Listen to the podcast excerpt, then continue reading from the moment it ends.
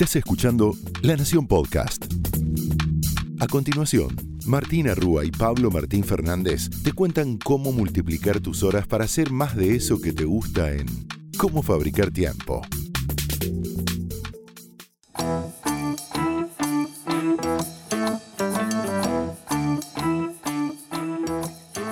Bienvenidos a Cómo Fabricar Tiempo, donde te prometemos que si invertís estos 20 minutos vas a multiplicar tus horas para hacer más de eso que te gusta. Mi nombre es Pablo Fernández. Y yo soy Martu Rúa y en el capítulo anterior hablamos de los audios de WhatsApp, amor y odio por esa aceleración que estamos experimentando en los audios de WhatsApp y cómo volver a revisar nuestra netiqueta a la hora de usar la tecnología. Hoy te vamos a hablar de algo que está en conversación en todas las empresas del mundo. Este es nuestro último episodio de la temporada, con lo cual nos parece que es un lindo cierre, que es cómo vamos a seguir trabajando, ¿no? Eh, y ni siquiera tiene un nombre esto. O sea, sabemos que estamos en un momento muy especial de la historia, ya lo saben.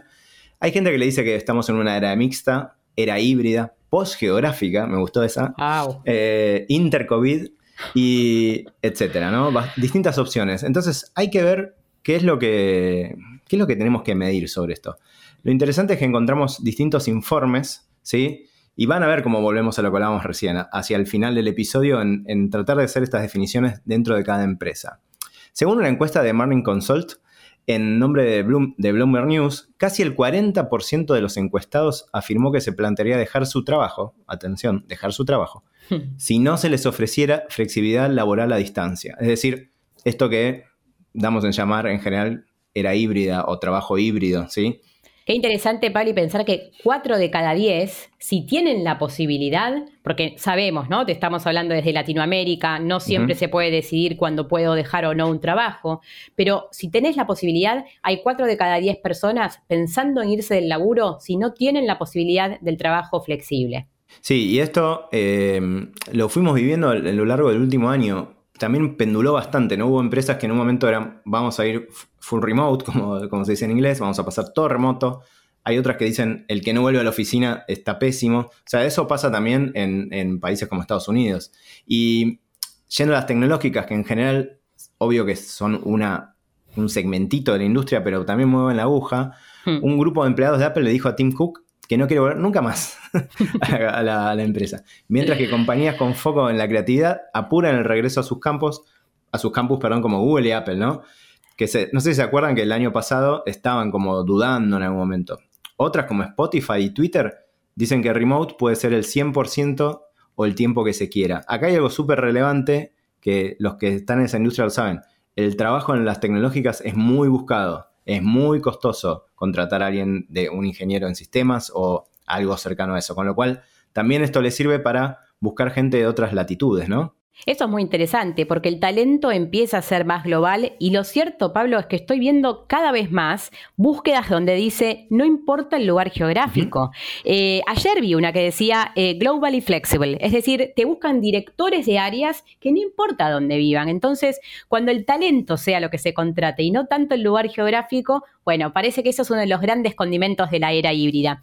Y son muchos los informes que empiezan a aparecer realmente eh, muy, muy interesantes, algunos globales como el que queremos compartir ahora con ustedes. Se hizo en más de 30 mercados a nivel global, con más de 32 mil entrevistados tanto personas empleadas de empresas como autoempleadas, es decir, trabajadores independientes, y es eh, el Work Trends Index de Microsoft que acaba de lanzarse y tiene algunos, eh, unas perlitas para poner el acento ahí. Sí, la primera es que todo indica que el trabajo híbrido, para poner un nombre, es inevitable. ¿sí? Es decir, en la encuesta que hicieron ellos, que la verdad que es, interesante, entrevistaron a más de 30.000 personas full time o tiempo eh, parcial y también autoempleadas, ¿no? Hay freelancers en esto. Sí. De más de 30 países y todo esto se hizo en, enero de este año, 2021. Y ahí lo que encontraron era que el 66% de los líderes decían que la empresa estaba considerando rediseñar su oficina para el trabajo híbrido. Acá seguramente lo saben, pero eh, si menos gente va a la oficina, te sobra espacio.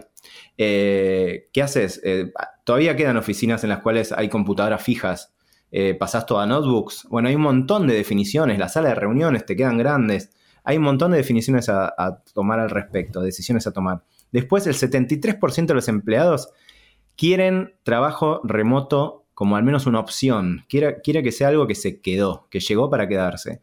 Y el 67% de los empleados quiere más interacción eh, o colaboración después de la pandemia, que es algo que en términos generales mucha gente extraña de lo que pasaba en las oficinas, ¿no? La colaboración es una de las cosas más difíciles de replicar en el entorno remoto. ¿Qué más encontraron, Martu? Encontraron algo que no te va a sorprender, pero las cifras quizás sí, porque vos lo estás viviendo y lo estás sintiendo. Tenés más reuniones, recibís más emails, tenés más chats y estás subiendo más documentos compartidos. Y sí, todo eso es así. Algunas cifras para que tengan una idea. 150% de crecimiento en reuniones. No, no era una sensación. Tenés muchas más reuniones que antes. Es verdad que a veces soy un, poco más cortas, pero más que el doble de las reuniones que teníamos antes. Estamos recibiendo muchísimos más emails. ¿Cuántas veces nos pasa que arrancás a mirar tu casilla de entrada y decís, no puedo estar dos horas mirando los emails? ¿Cuándo empiezo a trabajar?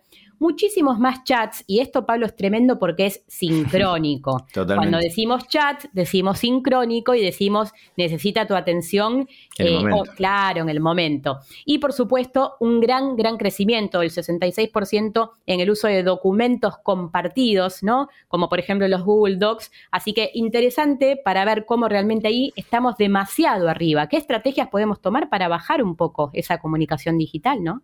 Sí, y otra cosa que también encontraron que es, que es interesante, y separaron, digamos, a todos los entrevistados por boomers, que digamos es la generación, no sé, que hoy tendría más de 50. Sí, más de 50 seguro, ¿no? Todos, todos estos eh, líneas eh, de, cada dimensión, digamos, etaria de las personas, eh, no es tajante, ¿eh? No. Pero boomers es un concepto muy de Estados Unidos, pero más o menos va por ahí. Gen X es la generación premillennial, antes, de los antes del 80. Eh, millennials, 80, 90 y pico más o menos. Y Gen, Z o la generación Z son los que son hoy más jovencitos, si quieren. Em, en términos generales hay bastante parecido, ¿sí? Pero lo que se resalta es que eh, la generación Z está entre las que de alguna manera quieren eh, volver, ¿no? Quieren recuperar algunas cosas de las que pasaban en la oficina.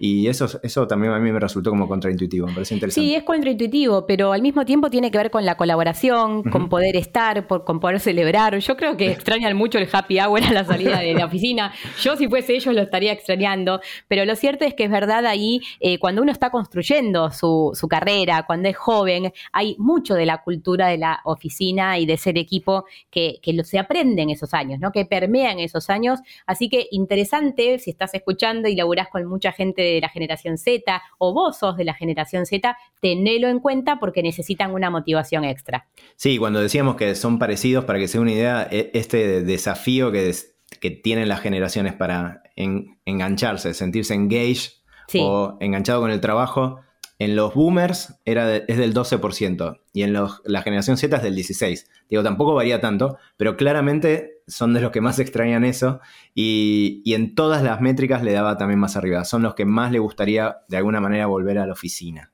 Otro de los grandes desafíos que muestra el informe es cómo estamos trabajando mucho más por silo. Y esto es preocupante porque esto va en contra de la innovación, va en contra de poder seguir adelante eh, creando una cultura.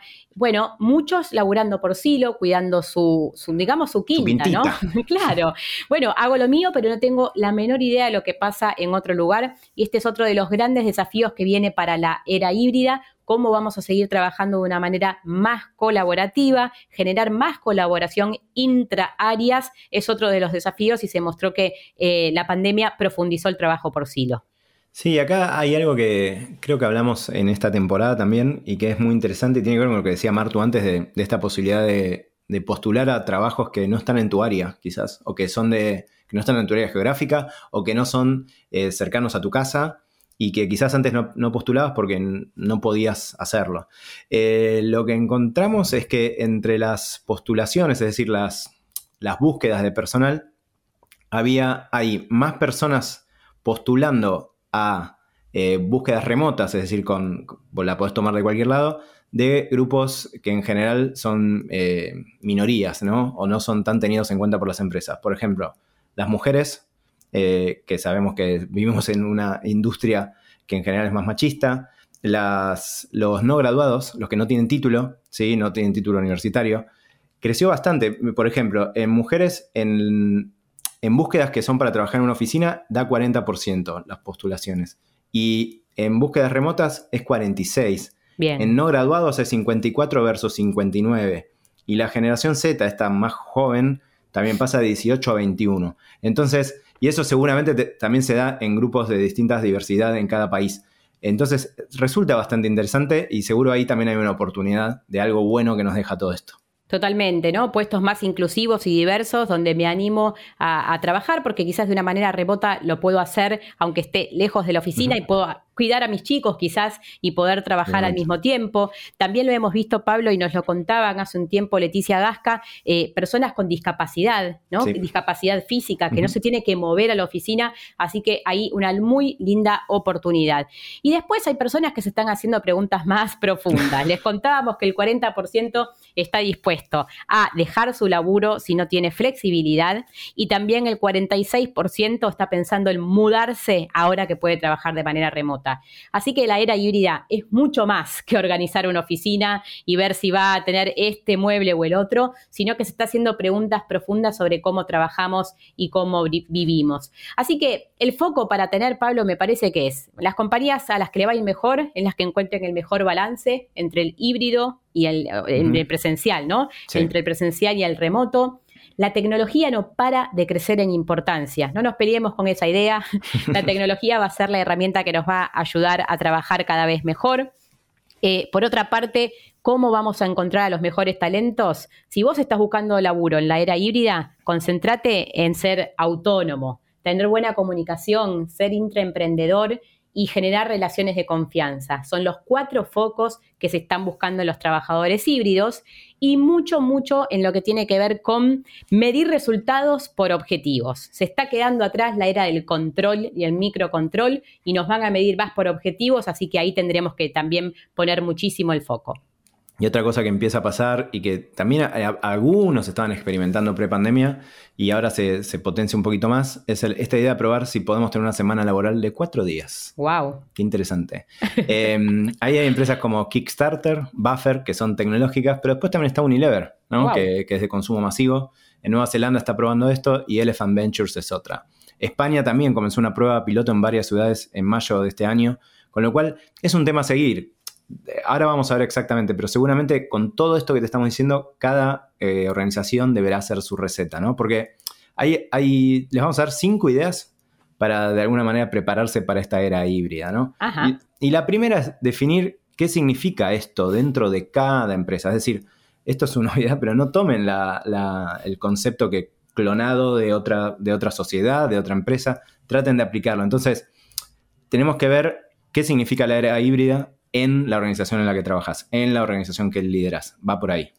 Atención, líderes de recursos humanos y líderes en general, seamos muy cuidadosos de qué fuentes elegimos para tomar decisiones. Hay muchas personas con intereses para ir full presencial, otras para ir full remoto tomen entre, entre realmente comillas lo que leen de los medios de comunicación y los periodistas que dicen para dónde va la era híbrida, investiguen y sobre todo pregúntenle a su gente, ¿qué es para vos una era híbrida conveniente? Ahí va a estar en la mejor información para tomar las decisiones que vienen. Sí, y una solución no sirve para todo, ¿no? Como tercer punto. Eh, tenés que tener en cuenta la cultura, la industria en la que, trabajás, obvio que ahí hay muchas diferencias, y el liderazgo. ¿Cómo, cómo es tu organización? Son todas variables que son centrales para entender a qué modelo híbrido vamos a llegar. En una era híbrida hay que armar un plan de bienestar digital. Ya tenés un montón de episodios pasados que te cuentan cómo hacerlo, pero tenés que armar un plan de bienestar digital, ¿no? ¿Cuándo es el tiempo de conexión y cuándo es el tiempo de desconexión? ¿Cuándo se puede comunicar de manera asincrónica y cuándo tiene que ser sincrónica? Los niveles de prioridades, cómo nos capacitamos, cómo trabajamos, todo esto entra en un plan de bienestar digital. Y recordaba que lo hablamos como quinto punto, eh, el semáforo amarillo de Nicholas Bloom, ¿no? Tener en cuenta la diversidad, inclusión, los sesgos de presencia física, esta idea de que si no te veo está todo mal, eh, y, cómo eh, tenés que motivar a las distintas generaciones. Todo esto va a entrar en juego a la hora de buscar el mejor personal para tu organización o si, sos líder y si tenés eh, compañeritos de trabajo para que se mantengan eh, trabajando de la mejor manera posible. Para este capítulo entrevistamos a una líder de estos temas a nivel regional. Ella es Cecilia Giordano, es presidente y CEO de Mercer, Argentina, Uruguay y Paraguay, una compañía que está pensando y acompañando a las empresas a construir cómo va a ser el tiempo híbrido. Y le preguntamos a Cecilia, al conversar con compañías de toda Latinoamérica, ¿cuáles son los temas que están pensando y decidiendo sobre la gestión de su era híbrida?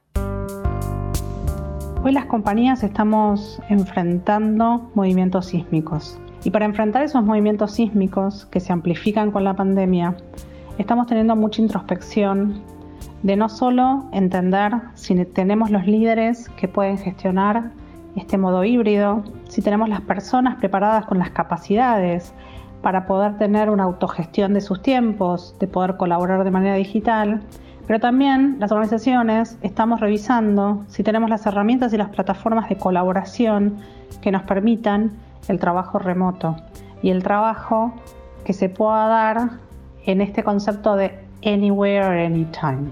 Sobre esta base, el pensar los espacios de trabajo empieza a ser un gran desafío para las organizaciones. Tal vez tenemos que pensar en tener distintos lugares más cercanos a puntos neurálgicos para que los colaboradores puedan ir, trabajar, colaborar y volverse a sus casas. Pero claramente el espacio físico empieza a ser un gran desafío para cada una de nuestras organizaciones.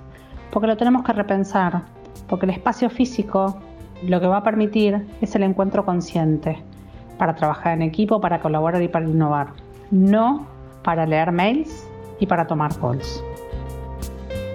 En segundo lugar, le pedimos su opinión. ¿Cuáles crees que son para vos los tres focos que deberíamos tener para crear este nuevo tiempo de trabajo? Si tuviera que identificar tres focos en los cuales las compañías tienen que trabajar para realmente adoptar este nuevo normal de modelo híbrido, tenemos que poner foco en las personas, para asegurar su bienestar y su salud, tenemos que asegurar que, estos colaboradores tienen las herramientas de colaboración digital que les permite conectarse, relacionarse y dar lo mejor de ellos, pero por el otro lado ayudarlos a que estén en un estadio de bienestar que les permita tener alineada su cabeza, su corazón y su cuerpo para poder bien lograr lo que se propongan. Porque este modelo híbrido demanda muchísima responsabilidad individual de la gestión de nuestros tiempos, de la gestión de nuestras agendas, de generar rutinas que hagan que nuestros cerebros no se agobien y nuestros cuerpos se cansen como lo hacen en este momento de aislamiento. Interesantísimo poder contar con, la mirada de Cecilia sobre estos temas. Yo creo que la era híbrida, Pablo, es un tema que a todos de algún lado nos toca. Todos queremos saber cómo vamos a laburar en los próximos años. Sí. Así que bueno, ojalá que encuentren mucha info y los leemos, eh, por supuesto, en los comentarios a ver qué les parece esto de la era híbrida. Hasta acá en este capítulo eh, hablamos sobre cómo trabajar, cómo crear una mejor era híbrida. Y no te olvides que vos sos protagonista de este tiempo. No esperes a que te digan cómo va a ser, sino que levantá la mano a ver cómo querés que sea. Esto fue Cómo Fabricar Tiempo, donde te prometemos que si invertís 20 minutos vas a poder multiplicar las horas de tu día. Porque lo importante no es que hagas más, sino que hagas mejor. Hasta el próximo episodio y temporada. Chao.